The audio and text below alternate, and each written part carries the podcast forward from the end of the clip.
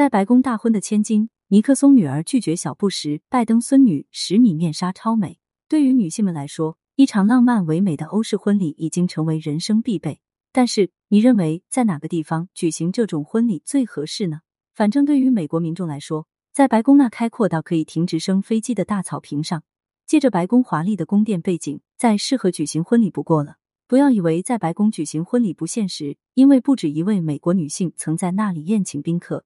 接受嘉宾们的祝福，走向婚姻殿堂。最近在白宫出嫁的就是现任美国总统拜登的长孙女纳奥米·拜登，她是美国两百年历史中第十九个在白宫举行婚礼的人。纳奥米出生于一九九二年，标准九零后。父亲的名字网友都很熟悉，那就是亨特·拜登，也就是拜登的小儿子。亨特虽然比较坑爹，但他的女儿却是拜登的眼中宝，而且还被美国民众称为政治女孩，因为她今年只有二十九岁。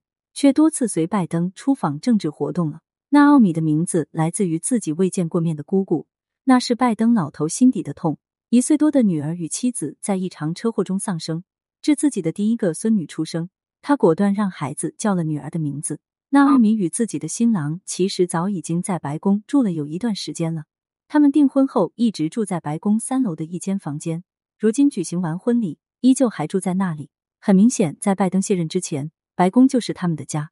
说起纳奥米的新郎丈夫彼得尼尔，倒是个真正有福气的青年，家族没有任何背景，完全凭着自己的能力进入宾夕法尼亚大学法学院，比纳奥米小了三岁。但彼得是个超有政治头脑的人，他不但学习好，而且也会把握机会。从毕业之后，先在奥巴马执政时进入白宫实习，然后又在希拉里竞选时成为他竞选团队的实习生。可以看得出来，在政治方面。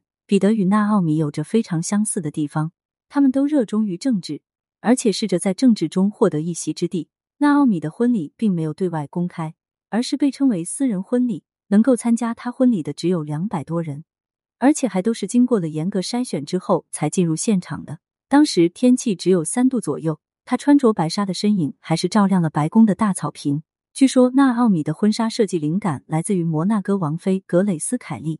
层叠的蓬松款式很有一种浪漫到冒泡的感觉，但对于网友来说，真正让人印象深刻的是纳奥米那长达十米的面纱，上面还带着唯美的刺绣，从二楼垂到一楼的样子简直美翻了。因为是私人性质的婚礼，所有的记者都没办法进入白宫内进行报道，哪怕在场外也没有一丝一毫的信息被传递出来，因为宾客们进场之前已经被收走了手机。现在看到她选择彼得作为她的丈夫。我充满自豪，我们很荣幸欢迎他加入我们的家庭。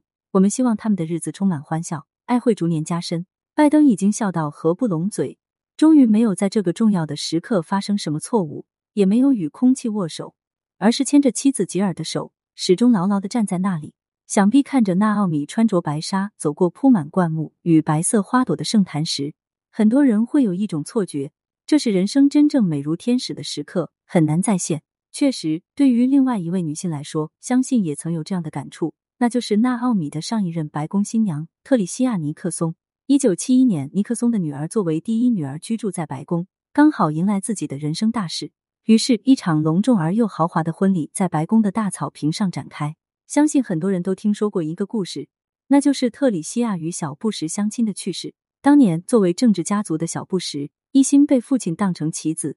想让他凭自己的颜值摘下白宫主人尼克松的女儿这朵鲜花。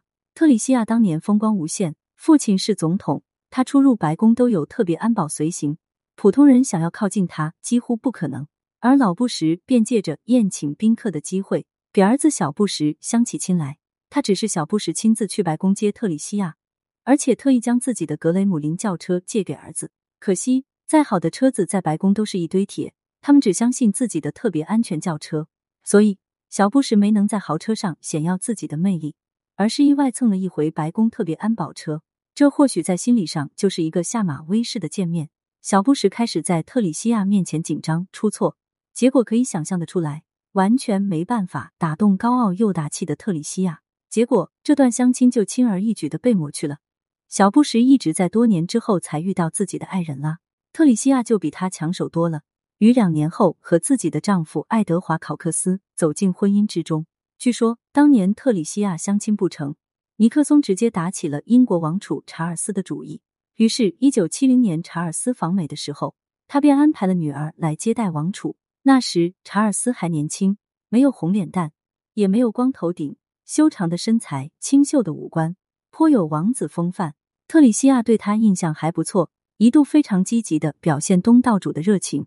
可惜落花有意，流水无情，查尔斯似乎并不为特里西亚所动。在碰了个软钉子之后，特里西亚负气远离查尔斯，不再对王子做任何想法。一九七一年，特里西亚正式与考克斯相识，并确立了恋爱关系。同年六月十二日，他迫不及待的穿起婚纱，在白宫举行了一场盛大隆重的婚礼。很多人为特里西亚惋惜，毕竟后来小布什成了总统，而查尔斯则最终成为了国王，而她的丈夫考克斯却一直没什么成就。相比前面那两位，都算是籍籍无名了。可回过头来想想，如果特里西亚真的嫁了小布什，结局真的会幸福吗？哪怕是嫁给查尔斯，难道不会是戴安娜的命运吗？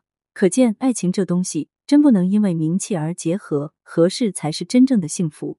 事实证明，特里西亚一直生活的很幸福。而自她之后，白宫的大草坪一直安静了五十一年，才再次迎来纳奥米这位新娘，也算是半个世纪的传说了。当然，在特里西亚之前，白宫也曾有过十七对新人举行婚礼，只是他们的名字在今天早已经过于遥远。或许，纳奥米的这次婚礼又会是白宫未来很长一段时间的空白期。毕竟下一任总统在哪里，又是什么情况，人们还完全不清楚。可惜了特朗普，他的小女儿只能在自己家的庄园举办婚礼了。对此你怎么看呢？欢迎评论区留言互动，更多精彩内容欢迎订阅关注。